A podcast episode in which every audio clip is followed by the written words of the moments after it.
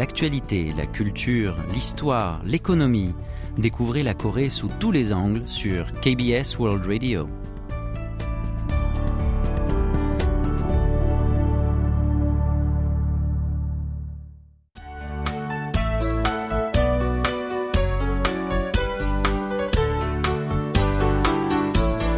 Séoul au jour le jour.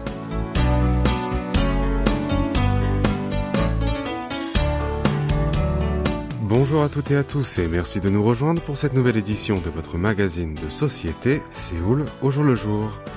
Im, une femme de 27 ans qui travaille dans une société d'habillement, a participé la semaine dernière à un atelier de travail qui faisait office de fête de fin d'année organisé par son entreprise sur l'île de Jeju pendant deux jours.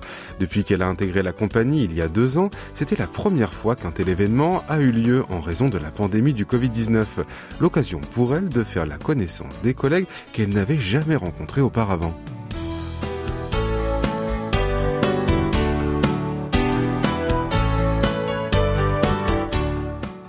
Après trois années marquées par la crise sanitaire, les fêtes de fin d'année au travail sont de retour. Pour rappel, en Corée du Sud, les mesures de distanciation sociale ont été levées en avril et le port du masque en extérieur n'est plus obligatoire depuis fin septembre. Pourtant, les Sud-Coréens n'ont pas tout à fait repris leurs habitudes d'avant-crise. Une start-up informatique a organisé un vote lors de sa réunion hebdomadaire du 5 décembre dernier pour savoir si ses employés souhaitaient organiser leur rassemblement de fin d'année à distance ou en présentiel. Le résultat Ils étaient plus nombreux à vouloir se réunir en face à face.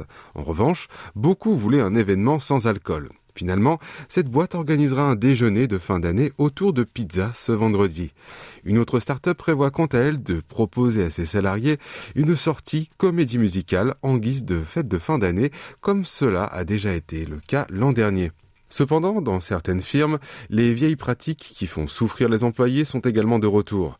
Un jeune salarié qui a récemment participé au dîner de fin d'année s'est plaint. Je n'ai rien contre les soirées d'entreprise en elles-mêmes, mais nos supérieurs sont-ils vraiment obligés de nous demander de chanter, de danser ou de boire? Quand j'y pense, j'en viens même à regretter le temps du Covid, où les repas d'entreprise étaient impossibles.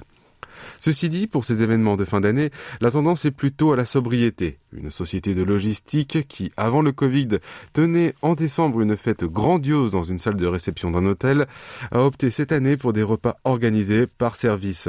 En effet, il y a non seulement des préoccupations liées à la contamination au coronavirus, qui pèsent toujours lourd, mais également dans le contexte actuel de morosité économique, la rigueur est de mise concernant les dépenses. Enfin, les dîners de fin d'année se terminent souvent avant 22 heures. Et cela, euh, ce n'est pas sans rapport avec le récent changement des heures d'application du tarif de nuit pour les taxis. À partir du 1er décembre, le tarif est majoré pour les trajets après 22 heures contre minuit auparavant.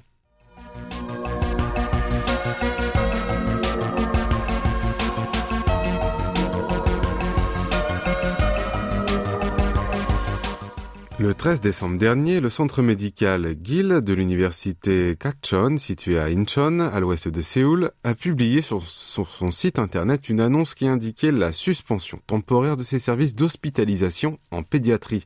Ce jour-là, les derniers jeunes patients hospitalisés ont quitté l'établissement et celui-ci n'accueillera plus de nourrissons, d'enfants et d'adolescents en hospitalisation jusqu'à la fin du mois de février prochain. À l'origine de cette situation se trouve le manque de pédiatres. Cet établissement n'est pas le seul à connaître de telles difficultés. De nombreux autres hôpitaux du pays sont également confrontés à une pénurie sans précédent de pédiatres. Lors des récents recrutements de nouveaux résidents en pédiatrie qui commenceront à travailler au premier semestre de l'année prochaine, seuls 33 candidats ont postulé pour 207 postes à pourvoir, soit un ratio de 0,16 candidats pour un poste. Il y a seulement 5 ans, le ratio en question était de 1,13. Parmi 60 hôpitaux qui avaient des postes à pourvoir en pédiatrie, seulement 11 établissements ont reçu au moins une candidature. Cette désaffection des jeunes médecins euh, à l'égard de la pédiatrie est d'abord liée à la diminution du nombre de jeunes patients due à la baisse de la natalité et à la pandémie du Covid-19. En effet, au cours des cinq dernières années, le nombre de nouveau-nés a diminué de 36%. Puis, certains parents rechignent à emmener leurs enfants à l'hôpital par peur de contacter le coronavirus. En outre, les rémunérations des soins en pédiatrie ne sont pas assez attractives par rapport aux autres spécialités. Il faut également noter que cette spécialité est l'une des plus concernées par les plaintes pour erreur médicale. Ce sont bien entendu les enfants malades qui subissent directement les conséquences de cette situation. Récemment, une femme a emmené son enfant de 5 ans souffrant de troubles respiratoires aux urgences d'un centre hospitalier universitaire. Mais aucun pédiatre n'était présent. Le personnel de l'hôpital a demandé à la mère de l'enfant de se débrouiller en appelant une ambulance ou en effectuant des recherches pour trouver un pédiatre. Ce n'est que le lendemain matin que l'enfant a pu être transféré vers un autre établissement où les médecins lui ont diagnostiqué une laryngotrachéobronchite aiguë, une infection virale caractérisée par un gonflement des tissus tapissant les voies respiratoires. Pour la mère de l'enfant, cette situation aurait été inimaginable il y a seulement deux ou trois ans. Le centre médical Gill, quant à lui, espère pouvoir embaucher de nouveaux médecins titulaires et rouvrir les services d'hospitalisation pédiatrique d'ici mars de l'année prochaine. Mais rien n'est garanti pour l'instant. Et pour notre première pause musicale, je vous propose d'écouter une chanson de Sang Shigyang, Gongamun Yonga, ou Chanson d'amour de Gangamun, une reprise d'un tube des années 80 interprété par Imunse.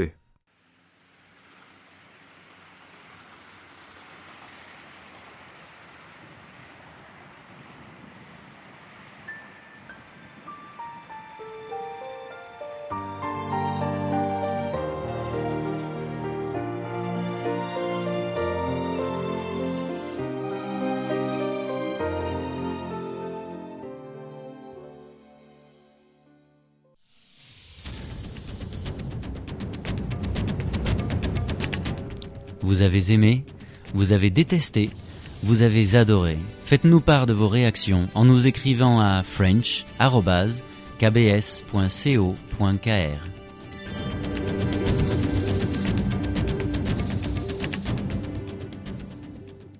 Bienvenue si vous venez de nous rejoindre, vous écoutez C'est où le jour le jour en compagnie de Franck Atlani ce lundi 19 décembre. À l'approche de la fin d'année, ce sont les illuminations qui contribuent grandement à créer une ambiance festive dans les rues et sur les places des grandes villes. Dans la capitale sud-coréenne, la place de Ganghamun sera le théâtre de deux fêtes des illuminations organisées par la municipalité et la Fondation du tourisme de Séoul à partir d'aujourd'hui et jusqu'au 31 décembre. Il s'agit du Festival des lanternes de Séoul et du Festival Lumière Gwangha de Séoul. Durant la période des festivités, les citoyens pourront admirer les sculptures lumineuses et des spectacles d'éclairage sur la place de Gongamun et ses environs entre 18 et 22 heures. À savoir que le 31 décembre, les illuminations seront prolongées jusqu'à minuit. Le Festival des Lanternes de Séoul, qui célèbre cette année sa 14e édition, se déroulait jusqu'à l'année dernière dans les environs du ruisseau Changhae. Mais cette manifestation annuelle a été déplacée cette année à la place Gongamun, qui a fait peau neuve en août dernier. Divisée en quatre sections, la place sera éclairée par des lampes et des sculptures lumineuses qui représentent par exemple le bateau tortue, le navire de guerre créé par l'amiral Isunshin au XVIe siècle, ou bien le lapin, puisque l'année 2023 est l'année du lapin selon l'astrologie traditionnelle. Le Festival des Lumières Ganghwa de Séoul, quant à lui, va inaugurer sa première édition cette année. Des spectacles de lumière utilisant les façades des immeubles le long de la place Gangamun comme support de projection commenceront à toutes les heures, pile à, 18, à partir de 18 heures. Le 31 décembre, peu avant minuit, le compte à rebours de la nouvelle année sera lancé à l'aide d'une façade médiatique sur le bâtiment de Katie et sur le centre culturel Sejong. Par ailleurs, au milieu de la place Gangamun a été installé un marché où une cinquantaine de stands de commerçants proposent des objets de décoration de Noël, des produits artisanaux ou encore de l'alimentation. On y trouvera également un sapin de Noël de 12 mètres de haut ou encore une boule géante de 6 mètres de diamètre dans laquelle on pourra se faire photographier. Enfin, la police, les sapeurs-pompiers et les responsables municipaux ont annoncé avoir procédé à des inspections préalables du lieu des festivités et mis en place des procédures à suivre afin d'assurer la sécurité et prévenir les incidents qui pourraient se produire lors des rassemblements de foule nocturnes.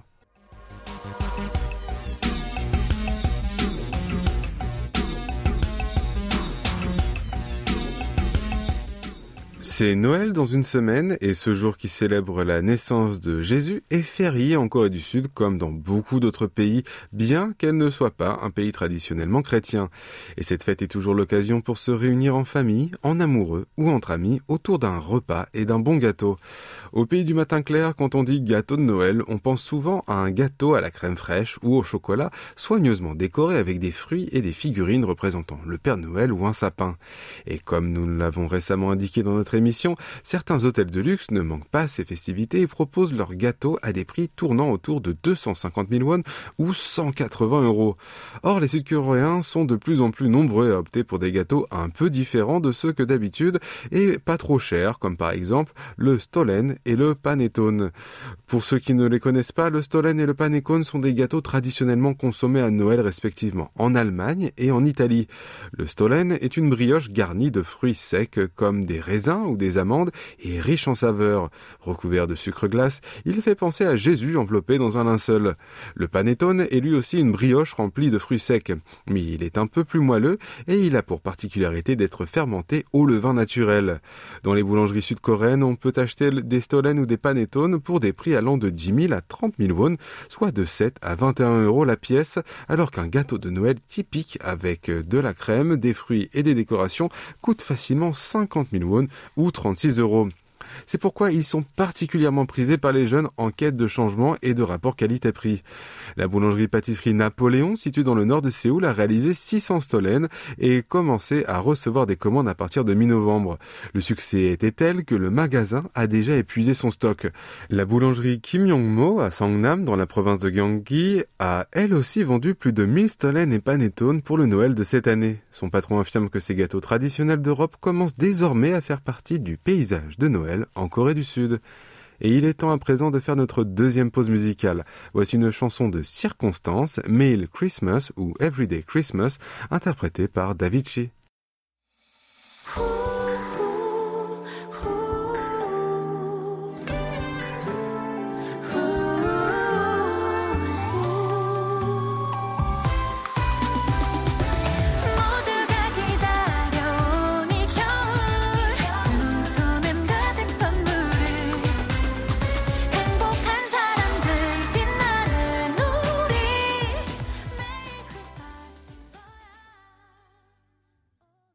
À deux semaines de la fin de 2022, l'heure est à la rétrospective de l'année écoulée. Cette année, sur le réseau social Instagram, les Sud-Coréens se sont beaucoup intéressés aux sujets liés aux études et aux exercices physiques, ainsi qu'au quartier de Sangsu à Séoul.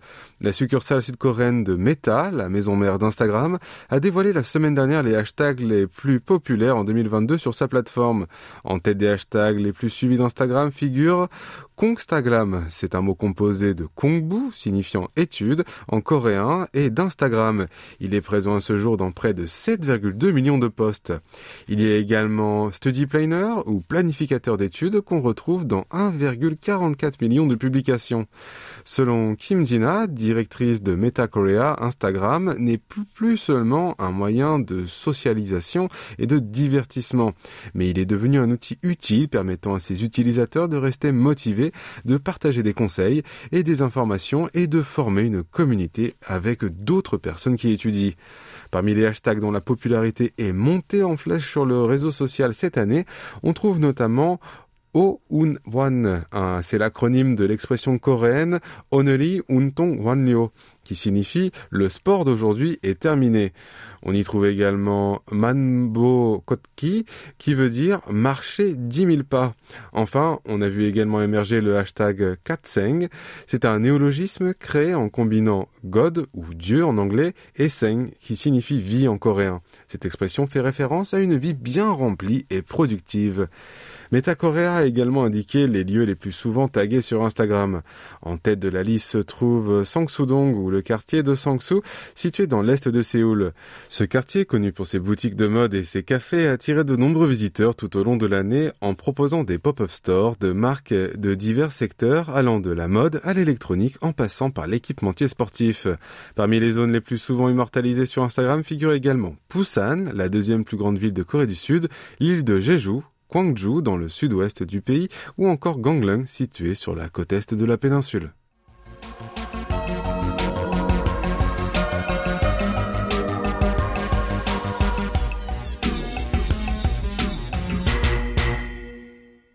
Corée du Sud, les seniors qui vivent en couple sans enfants dans leur ménage sont plus satisfaits de leur vie que les personnes âgées vivant seules ou avec leur progéniture.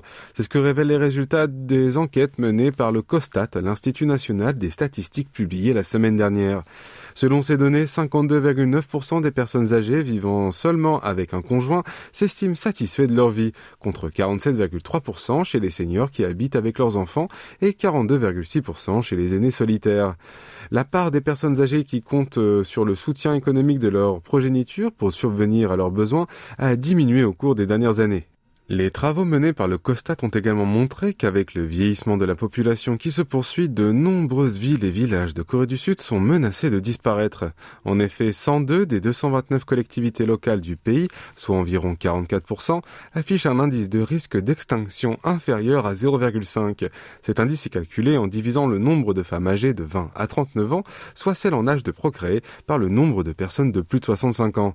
Par ailleurs, la note de satisfaction moyenne attribuée par les Sud-Coréens quant à leur vie continue d'augmenter légèrement, en passant de 5,7 points sur 10 en 2013 à 6,1 en 2018, avant d'atteindre 6,3 en 2021. Il est cependant à remarquer que les enfants et les adolescents sud-coréens ont donné une note de satisfaction moyenne de 6,6 seulement au sujet de leur vie, contre 7,6 en moyenne dans les principaux pays de l'OCDE, l'Organisation de coopération et de développement économique. Or, en dépit de la hausse globale de leur niveau de satisfaction de vie, les habitants du pays du matin clair ne s'estiment pas tellement heureux, car selon une récente étude mondiale, la Corée du Sud est classée 59e sur un total de 146 pays en termes d'indice de bonheur, avec une note moyenne de 5,4 entre 2019 et 2021. Enfin, le COSTAT s'est également intéressé aux sentiments de la population sud-coréenne à l'égard du Covid-19. Dans un sondage réalisé en mars dernier, plus de 54% des adultes sud-coréens craignaient que la pandémie ne prenne jamais fin et 62% redoutaient l'apparition de nouvelles maladies épidémiques dans les cinq ans à venir. Cependant, le point positif, c'est que lorsqu'on leur a demandé de donner une note à leur état de retour à la vie normale, ils ont attribué en moyenne plus de 61 points sur 100 en juin dernier, alors qu'ils avaient donné moins de 50 en février 2021. Et c'est le moment de passer le micro à Ijeon pour Focus Asie. Mais avant de la retrouver, je vous propose d'écouter Hengbokan Nalul ou Je suis heureux, chanté par Hogak en featuring avec John Park.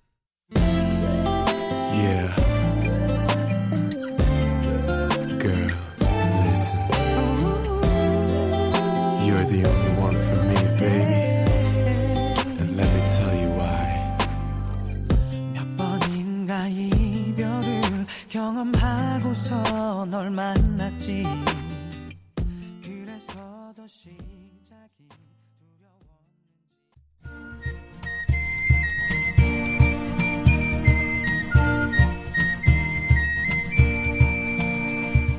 Bonjour, bienvenue dans ce nouveau numéro de Focus Asie. Les produits intérieurs bruts, PIB par habitant du Japon, devraient être dépassés par celui de Taïwan cette année et par celui de la Corée du Sud l'année prochaine. C'est ce qu'estime le Centre japonais de recherche économique JCER d'après le journal Nihon Keizai Shimbun.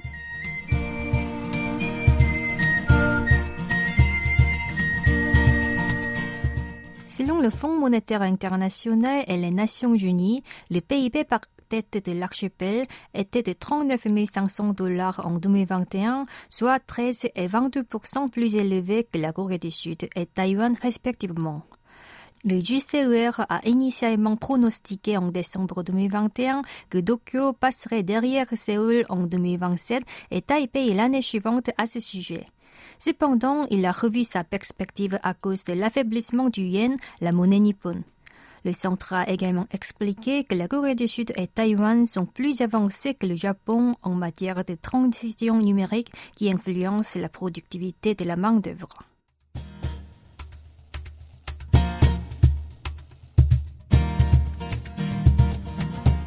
Le maître de l'animation japonaise Hayao Miyazaki sortira un nouveau long métrage en juillet prochain au Japon, à savoir dix ans après avoir annoncé sa retraite.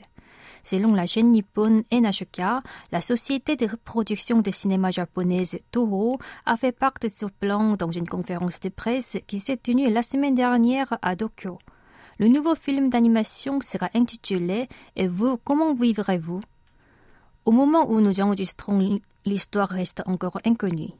Le titre a été emprunté d'un roman homonyme de Genjaburo Yoshino, publié en 1937, qui a impressionné les réalisateurs lors de son enfance. Miyazaki a dévoilé à cette occasion une affiche qu'il a créée lui-même. Le cinéaste a réalisé plusieurs œuvres à succès, dont Mon voisin Totoro, avant de se retirer de la production de longs métrages après la sortie de Le vent se lève en 2013.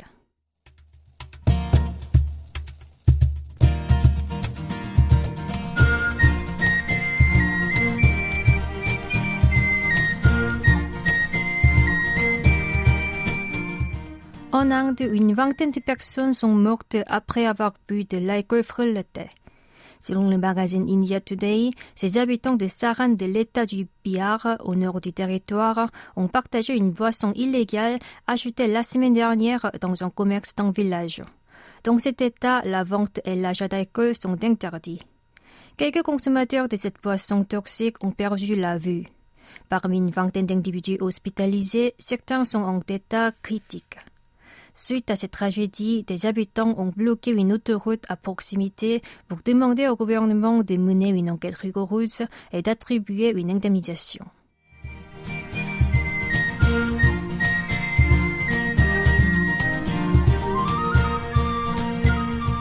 L'actrice chinoise Tang Wei a récemment publié deux photos sur les réseaux sociaux. La première était le gâteau d'anniversaire de son époux, Kim Tae-yong, réalisateur sud-coréen, tandis que la deuxième montrait une page du journal intime de sa fille de 6 ans. Dans ce cahier était écrit en chinois le 12 décembre 2022. Nous avons mangé le gâteau d'anniversaire de papa. Cette publication coupe court à la rumeur sur la séparation du couple vedette. Depuis que Tang Wei a ajouté un logement à Pékin en Chine en février dernier, certains médias de l'Empire du Milieu soupçonnaient qu'elle et son époux vivaient séparément et qu'une procédure de divorce était en cours. Mais son agence a tout démenti en déclarant que le couple était toujours heureux de leur vie conjugale.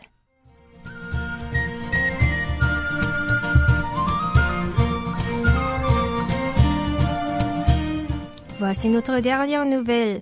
En Chine, la vidéo de deux femmes qui dansent en combinaison de protection dans une boîte de nuit à Zhangzhou dans la province de Honan a fait couler beaucoup d'encre. Selon un responsable, elles ont apporté ce costume spécial elles-mêmes. Certains internautes ont critiqué qu'il n'était pas convenable d'imiter les agents de santé alors que le virus continue à se propager mais d'autres ont analysé que ces femmes reflètent la société chinoise dans laquelle les individus doivent se protéger eux-mêmes depuis l'assouplissement soudain des restrictions sanitaires du gouvernement. En effet, récemment, un grand nombre de centres de dépistage ont fermé leurs portes et il est difficile pour les habitants de savoir s'ils sont infectés ou non. De plus, les kits de tests antigéniques et les médicaments contre le rhume sont en rupture de stock à cause de l'achat de panique.